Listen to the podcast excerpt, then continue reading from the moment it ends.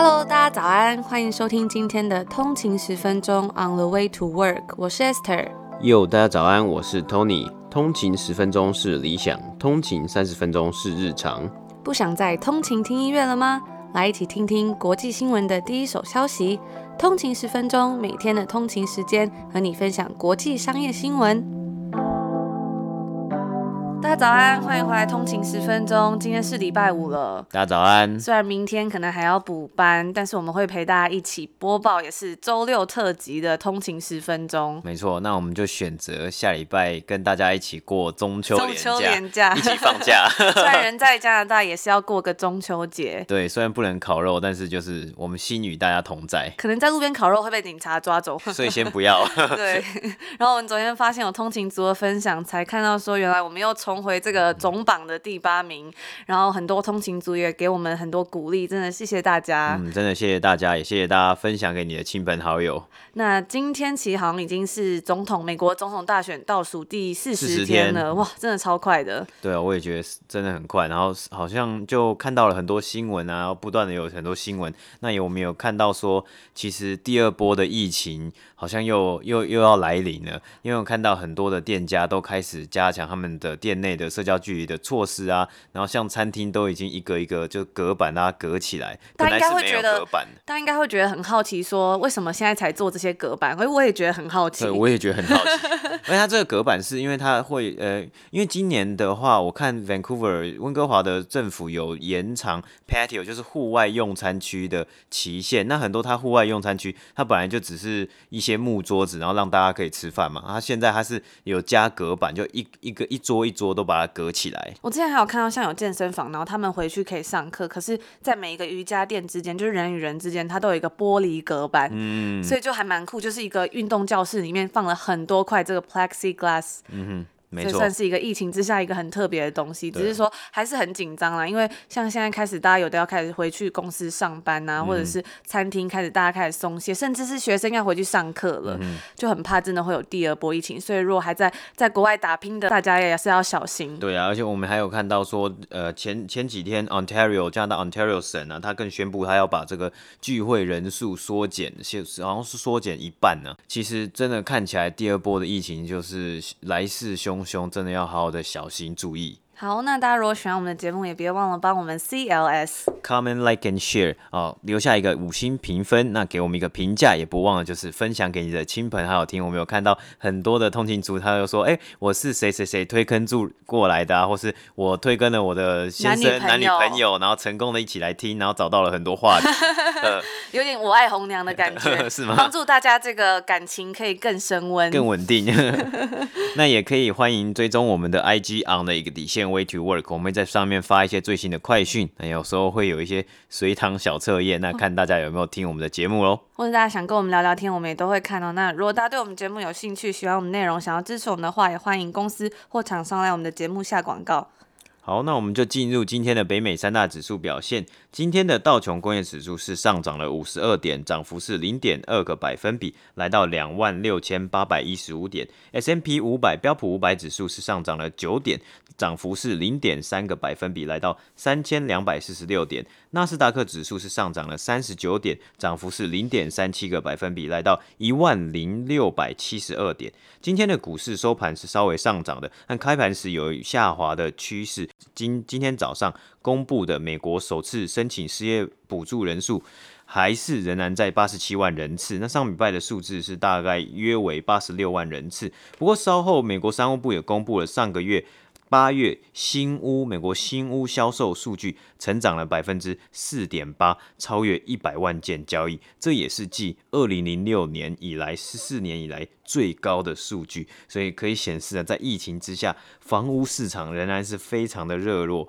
我们甚至看到在暑假的时候啊，美国的房价节节上涨了。所以说，股市呢仍然是处于一个波动的状态啊。尤其我们刚刚有提到第二波疫情的继续蔓延呐，那疫苗的不确定性，虽然也有已经有四家公司在做最后阶段的临床实验了，只是呃，可能最快也是到明年初才会有这个疫苗的发放，还有公布上市公布。那我们就。持续的观察这波股市啊，还有这波疫情什么时候可以消退啊，股市什么时候可以稳定啊，或是波动性比较小一点，可能也是在四十天以内会有美国大选，可能也是到美国大选之后，可能看美国的政局，还有美中情势等等的都会有影响。好，这就是今天的北美三大指数播报。接下来第一则新闻呢，很多人其实可能都会很感兴趣的，就是加拿大的大麻股，因为大麻在加拿大是已经合法化了。嗯、那昨天这个加拿大大麻股 Aurora Cannabis 他们发布了第四季财报，它在 TSX 加拿大多伦多证券交易所的 Ticker 是 ACB，那在 NYSE 呢则是 ACB。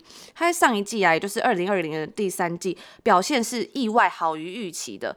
Aurora Cannabis 当时他积极的财报提振了投资者对于加拿大大麻行业，他们就觉得说可能要走出这个低谷了。可是这一次呢就没有这么乐观了。其实，在今年六月底的时候啊，Aurora 才宣布说他们要立即将他们的销售一般和行政工作人员减少二十五 percent，并且在接下来的两个季度中呢，从公司解雇另外三十 percent 的生产人员，而且还要关闭五个工厂。在疫情期间，其实大麻产业整体来说是陷入一个困境的。这也是为什么 Aurora 那时候要裁员的原因，很多公司需要关闭工厂来阻止这种病毒的传播，因为他们工厂里面，嗯、他们后来其实有很多是这样一个 bubble 一个 bubble 去上班的，就是一组人一组人，所以里面呢一起群聚的话，它其实是很难大家回工厂上班，甚至有的是全部都要关闭，风风险很高啊。嗯，那大麻公司在这些疫情的流行之下呢，就面临到很多不利的因素。即使 Aurora 已经开始推出加拿大首批的合法食品啊、饮料还有电子烟，它还是有遇到很多的挫折跟困难。Aurora 的股价在昨天发布第四季财报之后，直接跌到了四年来的新低。MKM Partners 的分析师甚至还说：“拜托，不要再种这么多大麻了。”那 Aurora 呢？因为它第四季的表现不如预期，昨天在多伦多证券交易所，在 Toronto Stock Exchange，它的股价是下跌了百分之二十九，也是这半年来最大跌幅，跌到二零一六年以来最低的水平。在当时啊，加拿大距离合法使用娱乐大麻其实还有两年的时间，也就是这一次的跌幅直接跌到比当时大麻还没合法的时候还低了。根据 Market Watch 表示，Aurora 他们误判了加拿大的大麻市场，他们选择专注在提供高级产品，而非是更加经济实惠的选项。MKM Partners 的分析师 Bill Kirk 甚至表示说，消费者目前其实对这种比较高价 Premium 的大麻没有显示出很大兴趣。Aurora 种植了这些消费者根本不想要的东西，超过了他们需要的东西。而他还说，该公司的成本结构过分膨胀，它的资本结构中包含了很繁重可转换的债券，而且它的股权基础是严重被稀释掉，没有办法适应近期的盈利能力。这一次 Aurora 的表现也导致加拿大其他的大麻股跟着下跌，Tilray 下跌了九点六 percent，Canopy Growth Corp 下跌了九个百分比，而 Crono Group 下跌了四点七 percent。Aurora 在周二的财报显示，它的净收入是七千两百一十万加币，没有达到市场所预期的七千三百三十万加币。未计其利息、税项折旧跟摊销前的亏损是三千四百六十万加币，也就是它的 EBITDA 是负的，超过了预计的两千两百万加币的亏损。根据 Aurora 的高层表示，他们预计在二零二一财年的第二季度，EBITDA 将要达到正值，比原先预测的还晚了半年。分析师就是不认同 Aurora 这种乐观的态度，所以目前呢，市场上是基本上是保持着观望的态度居多。另外也有分析师他们表示说，虽然 Aurora 的周转速度比他们预期的还要慢，但是 Aurora liquidity 资产流动性已经慢慢好转了。分析师另外补充到说，在发展更具有建设性之前，他们正在等待，希望可以看到公司跟整个加拿大大马市场可以取得有这种进展的迹象。根据 Aid Capital 的分析师表示，他目前正在寻找我们刚刚上述所提到这个好转的迹象。Aurora 需要去制定并执行它的策略目标，尤其是实现这个正的 EBITDA，以进一步来证明说他们的这种业务是可以好转的。另外，也有分析师表示说，他们目前将这间公司的股票维持买入的评级，但是下调了目标价格。他们指出，Aurora 的重点啊是要专注于较小、利润更高的这种 Wheat Flour 啊、Pre-rolls 电子烟、浓缩液，还有食用食品的高端市场。他们表示说，Aurora 其实是拥有资产跟品牌，可以来好好运用执行他们的计划的。但是在连续几个季度的下降之后，Aurora 还是需要努力去显示他们的销售能力，这样子分析师才可以对他们更有信心。以大麻净收入来计算，Aurora 目前仍然保持加拿大市场的第二把交椅，仅次于第一名是我们刚刚也有提到这 Canopy Growth Corp。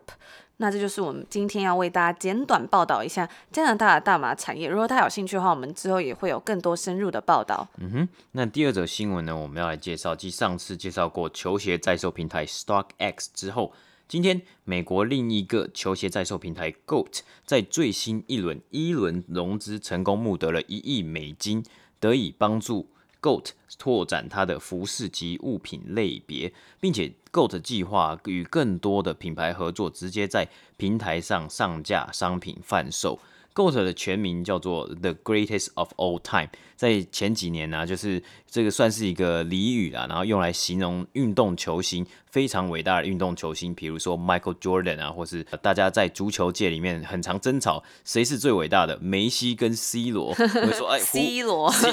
不是那个台台湾的地名 C 罗，是 C 罗。哦，我刚刚没有想到，你很台。好，好，只是在很多网络上很多人讨论，就说哎，C 罗或是梅西。谁才是史上最伟大的球员呢？他们就到想到 C 罗，想到 C 罗，我就想到那个雕像。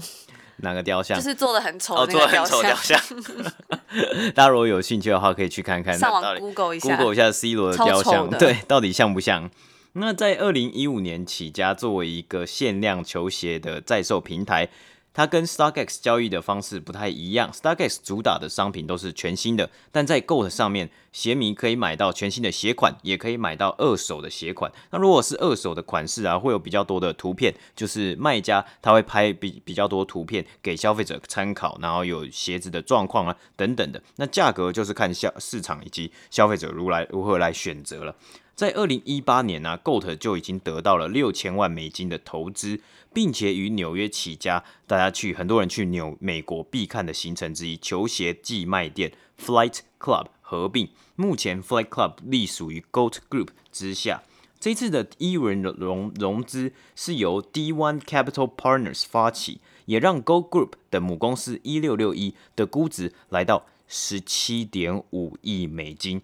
知情人士透露，之前的估值约在五亿五千万美金，那让这也让 GOAT 跟上 StockX 的脚步，估值超过十亿美金，成为独角兽新创。这些新创的估值屡创新高啊，也跟我们所报道的 Nike 运动鞋销售成长有正相关。除了平价大众鞋款，通常就是 General Release。也就是我们在店里面都买得到的鞋子，像是 Air Force One 啊、Air Max 啊等等的鞋子。Nike 近几年来也疯狂的推出联名系列，或是 Air Jordan 的复刻款。那这些的球鞋都是一个限量的款式，所以说它的量一定会比 General Release 一些平价的大众鞋款还来的少很多，也让年轻世代的球鞋买家疯狂追逐这些限量鞋款。加上疫情的影响啊，实体店关门、供应链延期的情况之下，在亚洲啊的在售市场，可能只有五 percent 利润的球鞋，在北美市场今年可以来到三十趴或是五十趴的利润。加上先前加拿大以及美国都有发放。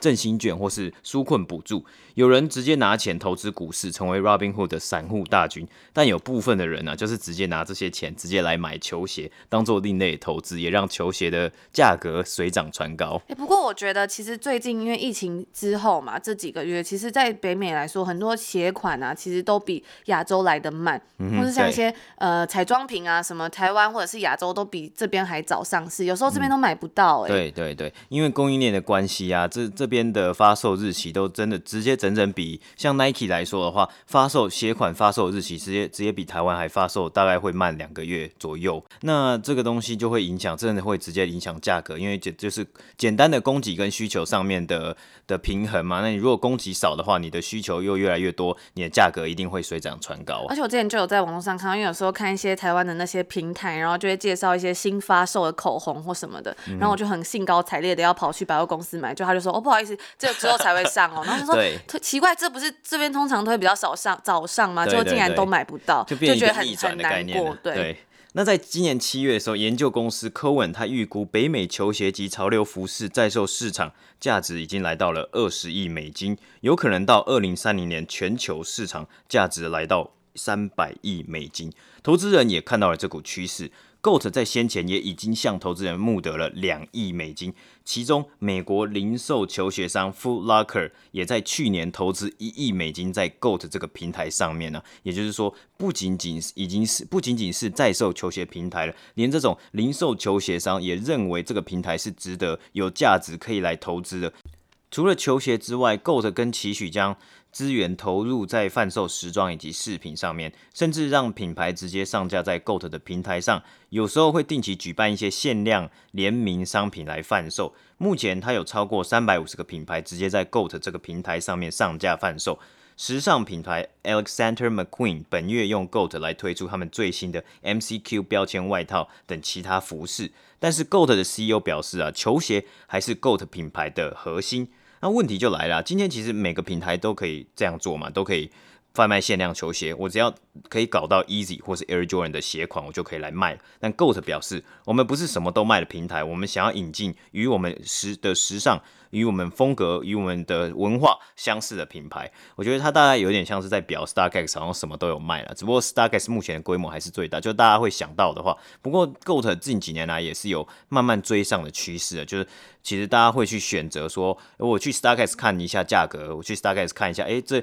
最近的趋势的价格，那我再去 Go 上面看看有有没有一些商品，有没有一些价格是一个比较好的价格，我可以去捡便宜啊。那媒体就分析就指出，有些品牌可能会认为 GOAT 是一个有机会的品牌，因为在上面消费的年轻族群啊，都是为了流行、为了潮流，而可以在潮流上面花大把大把钱的年轻世代。在美国，像是 Complex Media 这个媒体公司啊，它有一个很当红的 YouTube 系列，叫做 Sneaker Shopping，它每一集都会找来大牌的明星跟他们聊天，然后就看他们花超多钱买一些。很酷的球鞋，但那些球鞋通常都是 overpriced 的球鞋了。那呃，之前有上过这些这些这个系列的明星啊，像比如说 Will Smith 啊，然后呃，我们刚刚讲到 C 罗，其实也有上过 C 罗，你可以说 C 罗 C 罗，我们刚刚讲到 Cristiano Ronaldo，他也有上过 Sneaker Shopping 这个节目。那因为这个节目其实有跟我们刚刚就他很常在跟我们刚刚提到的 Flight Club 这个实体店面，算是球鞋寄卖店进行拍摄，而让也让这个风潮啊，就是这个球鞋的风潮越来越主流。其实我觉得，只要上游像是 Nike、还有 Adidas 或是其他的运动品牌啊，Puma、New Balance 等等的，还有潮流品牌像是 Supreme，他们持续推出一些限量的产品，就会有越来越多人来投入在这个趋势之中，因为。产品是限量的，东西就那么一点点。如果越来越多人来的话，价格就会越来越高。那里面的很多人可能就会因为利润啊，或是因为炫耀啊，或是因为很帅气啊等等的原因，大家就会一起纷纷的投入在这个趋势里面，整个金额都会水涨船高。目前，GOAT 在全球拥有十三个物流中心，会进行商品的真假辨识以及品质控管，然后才会运送给买家。这个概念其实跟 StockX 是一模一样的。这些中心坐落在美国、亚洲及欧洲，并且会向全球一百七十个市场送货。根据 GOAT CEO 表示，他们预计会在今年或是明年开设更多的物流中心，并开放更多市场。这就是今天 GOAT 的新闻播报。接下来这则新闻呢，我们要来跟大家分享一个，是昨天在纳斯达克上市的一间公司，它是一个处方药的 pricing app，叫做 GoodRx，它的股票 ticker 是 GDRX。这间公司算是一个处方药折扣平台，它以每股四十六美金的价格开盘，远高于它三十三美元的 IPO 价格，并以五十三 percent 的收盘价来收盘，市值约为一百九十四亿美元。GoodRx 的 business model 呢，是透过寻找低价处方药。这个 GoodRx 的联合创办人发现，在条件不变的情况下，如果你的保费上涨，那你收费越来越高，用户所需要支付的账单金额则会越来越大，但是患者能得到医疗服务其实是越来越少。在美国看医生的费用，大家应该都知道是十分高昂的，而且处方药价格真的很贵。这个原因呢，就让大概是有三十 percent 的处方是被搁置，大家就直接不买了。所以我在一个呃 YouTube 上面专门做这个的报道上面，就看到有一个。专家就说，很多人呢、他们就是有去看医生，然后这个处方签，然后他就不买药，所以到最后就会导致很严重的后果，比如说他可能有一些慢性疾病等等的，然后他就没有吃药，最后就被送进这个呃急诊室啊，所以这问题其实是蛮严重的。那 GoodRx 就是想要来解决这一个问题。在美国人中呢，大约有高达三分之二的人因为觉得太花钱，所以他们就避免或者是延迟购买处方药，就像我们刚刚说的一样。除此之外呢，另外一方面是有关于病痛啊，很多时候大多数人都会毫不犹豫的来支付这个药的费用。比如说我现在胃痛，或是我哪里痛，我就是立马要买到这个药，我就是很不舒服，所以多少钱我都付。那大家常常就不知道自己是有选择权，或是懒得去比较，因为已经很痛，我只想赶快解决这个问题。有时候这个一样的药啊，在这间药局买是六块钱，而在另外一家药局买却是七点五块钱。所以 GoodRx 希望透过提供处方药优惠券，还有帮助消费者进行价格比较这样的服务来帮助消费者。每一年呢，一个典型的美国家庭在医疗保险跟自付费用上面的支出是高达五千块美金的。因此，GoodRx 的初衷是为每一个美国人提供负担得起的医疗服务。GoodRx 在二零一九年收购了 Hey Doctor，就是为用户提供线上的医疗服务的一个平台。它也在二零二零年推出了这个 GoodRx Telehealth Marketplace，加入第三方医疗服务公司为用户提供服务。在今年的八月底呢，GoodRx 以一六零一零万美金的价格收购了这种为零售连锁店提供处方管理服务的 ScriptCycle。GoodRx 这间公司自二零一六年以来呢，一直保持着盈利。他们透过与合作药房收取费用来赚取收入。在二零二零年，也就是今年的上半年，他们实现了将近五千五百万美元的利润，比起去年同期是增长了七十五 percent。上年同期的净利润是三千一百二十万美元，所以它也是成长幅度非常之大。但是呢，由于目前还是有很多这种医疗保健的改革，所以之后他们会怎么发展，还是很值得大家去关注。那我觉得，其实像它这种处方药的这种 pricing app 啊，也算是一个，算是一个很新的改变，也是一个很新的服务。就像我们前几集跟大家听到的这个 Lemonade，他们也算是 InsurTech 科技结合保险业，就是传统的服务的一个很大的改革。我觉得这个都是一些很创新的东西。或是我们昨天有介绍到的 Carvana，它也是想要解决传统 dealership 这个经销商的 negotiation 的繁杂的问题。就是让年轻人更愿意来使用这些服务，比如说说处方药啊，或者是保险业，或者甚至是买二手车。有时候大家会觉得年轻人就是会，他们是有做过一个调查，说年轻人其实真的很在乎立即的 action，他们想干嘛，他就想要立马做。这样讲好像我自己不是年轻人，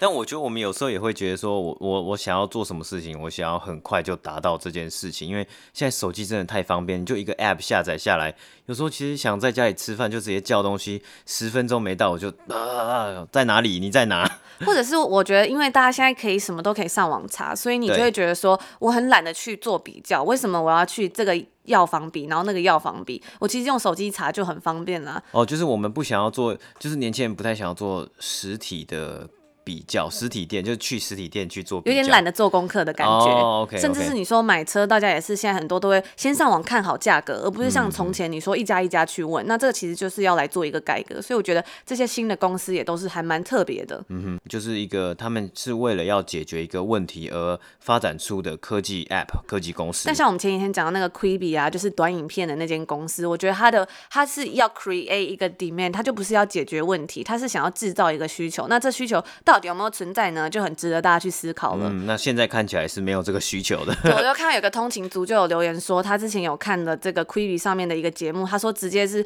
没有办法看完，就直接弃剧了。最后我们要分享的，终于不再是罗生门，也不再是假新闻了。今天由亚马逊正式在它的官网上面发布的新闻稿，公布旗下多款新产品的登场，以及旧产品的升级。也是继微软之后，亚马逊也要来推出云端游戏串流服务 Luna，也是采订阅制。这是一个新兴的市场，我觉得这是一个有很大成长空间的市场。尤其是今年游戏产业啊，因为疫情的关系，大家都在家里打电动，蓬勃发展。但是仍然还是要看一下消费者的接受度高不高，因为目前还是有很多的游戏，或者我们看到 Nintendo Switch 啊，或是 PS 五、Xbox Series X 跟 S 要来上市，那大家会不会愿意在玩玩这些游戏的之余呢，来做采订阅制，来订阅串流服务，不管是微软的串流服务，或是现在亚马逊的串流服务，这都是值得后续观察的。再来就是亚马逊也推出了新的 Echo Speaker，并且推出他们新的室内无人机摄影机，让人在外面又没有在家里全部地方装摄影机的消费者可以来做使用。这个摄影机叫做 Amazon Home Cam。那我觉得其实这个可能比较适合是在呃有住 house，就是住一个一栋房子、独栋房子的消费者，因为家里可能比较大一点。那有时候真的在郊区啊，其实很少，就郊区没什么安全镜头，或是没什么监视器，啊，真的是有可能遭受那种小偷闯空门的情况。那 Fire TV 呢，也的 Alexa 也已经做升级，加上这次 Echo Speaker 有一个新的外观的改变。那近年来我们可以看到啊，Amazon 推出了许多不同的家用产品，它想要创造一个生态圈，并且为 Alexa 它的智能的语音来做实验。我觉得当做一个 market research 一个市场调查，因为它其实近年来真的出了很多很多的产品，而且它在上市的时候啊，都可以来打价格战。它并不是想要每一款。每款产品都像 Apple 一样，都是一个旗舰产品然后是一个很主打的光环的产品。它甚至有的亚马逊产品一上一上架。就给你打折，就给你打七五折，或者甚至如果是感恩节啊，或是那种大的节庆，它是也是狂打猛打，就是要让吸引更多消费者购买。那来去测试看看哪一项产品是消费者可以接受的，哪一项产品的表现比较好一点，可以纳真的纳入居家的生活、智能生活。而且这一块也是 Apple 比较少在做到的，Apple 的做比较多就是 MacBook 啊、电脑啊、平板电脑啊、手机等等，或是智智慧的电手表。那像上次我们有分享过，亚马逊出的智慧手环也是没有荧幕的，它等于说巧妙的去回避跟 Apple 正面打对台的一个概念啊。这个东西，这个新的这些呃新的产品，我们也可以拭目以待，持续观察它到底卖的好不好。尤其是这个第一次贩售无人机摄影机，看起来是还蛮酷的啊，只是到底实不实用，我就觉得也有点，因为有的有的人我我去外面，我也不想要就是一直看我家里，或者一直拿手机，然后用一个。无人机在我家里飞来飞去啊！但如果有宠物或是有小朋友的话，可能就会有一些帮助。哦，对，但我觉得还，而且还，但是还要取决于你会不会飞那个无人机啊，因为那是在室内的，有可能有没有不小心撞到你的东西啊，或者撞到你的花瓶啊等等。但后续的详细的资讯可能还是会公布啊，或者他可能会公布说这个无人机是比较好来操作啊，或者他会可以有一个路线可以帮你设定好这个这个东西，我们可以后续来做观察。说到这个无人机，我就想到之前跟大家分享一部日剧，叫做《缪四零四》，然后里面就有用无人机，然后上面绑炸弹的东西，所以我就想到，为什么难怪有很多地方都说不能在那边飞无人机？嗯，因为它有可能来做一些恐怖攻击的行动啊。嗯、想到这里还是觉得蛮可怕的，就是要在家里放无人机，如果是别人操控这无人机怎么办？对，而且还有隐私的问题。当然，亚马逊每次都是这样说嘛，就说哦，你如果你你没有用，我们是不会打开那个镜头的。但前几天的那个脸书的新闻才说，Instagram 的那个前镜。镜头被打开，对啊，Zuckerberg 在看你耶，他应该是没有这么多闲工夫啦。是啊，是啊，只是就想到也是有点毛骨悚然呢、啊。那以上就是我们今天要跟大家分享的几个新闻，希望大家听得还开心。最后我们有昨天有收到一个通勤族的分享，他说。内容很充实，讲述新闻也很新，真的很适合通勤时吸收新闻。大推背景声很写实，我那时候在温哥华也常听到。哎，没错，这个背景声真的是很写实，就是这种消防车啊，真的是震耳欲聋。哎，我很好奇，有没有通勤族昨天有听到这个声音？应该会很明显吧？因为之前有一位通勤族也是说，他一直都没有听到这个彩蛋，所以他们就说，那他可能要跟那个 Tenet 天能一样，就是倒回去听前面的东西了。对，现在也变成了一个彩蛋，因为我们后来其实都有刻意停顿一下，就是如果有这个车，我们就是先让他过，毕竟他那声音真的实在是太大。对啊，那这位通行族也有说，他很同意印度人爱比较聪明度。他那时候在温哥华 working holiday 的时候呢，在 Tim Hortons 打工。那这个 Tim Hortons 其实就有点像温呃加拿大的星巴克。对，他说他那时候认识很多印度同事和学生，因为那一间 Tim Hortons 旁边是一间很多印度学生的学校，就有领教到比聪明这件事，会先从你用的手表跟手机开始。然后比到你的学历程度，再比到家族姓名。哎，我很好奇家族姓名要怎么比？所以有的姓是属于贵族的姓，然后有的姓是属于平民的姓嘛。最后再比到你的工作年资，反正一切都要比一下。我就觉得实在是还蛮有趣的。那大家如果有什么自己的相关经验，因为我们发现很多通勤族其实是在很多不同的地方工作。如果大家有什么特别的经验，也欢迎跟我们分享。对，我们都很期待听到大家的分享。那这就是我们今天要跟大家分享的内容啦。我们明天也会同一时间在这边。陪伴大家度过补班日，没错，那就祝大家有愉快的一天。明天见，拜拜。拜拜。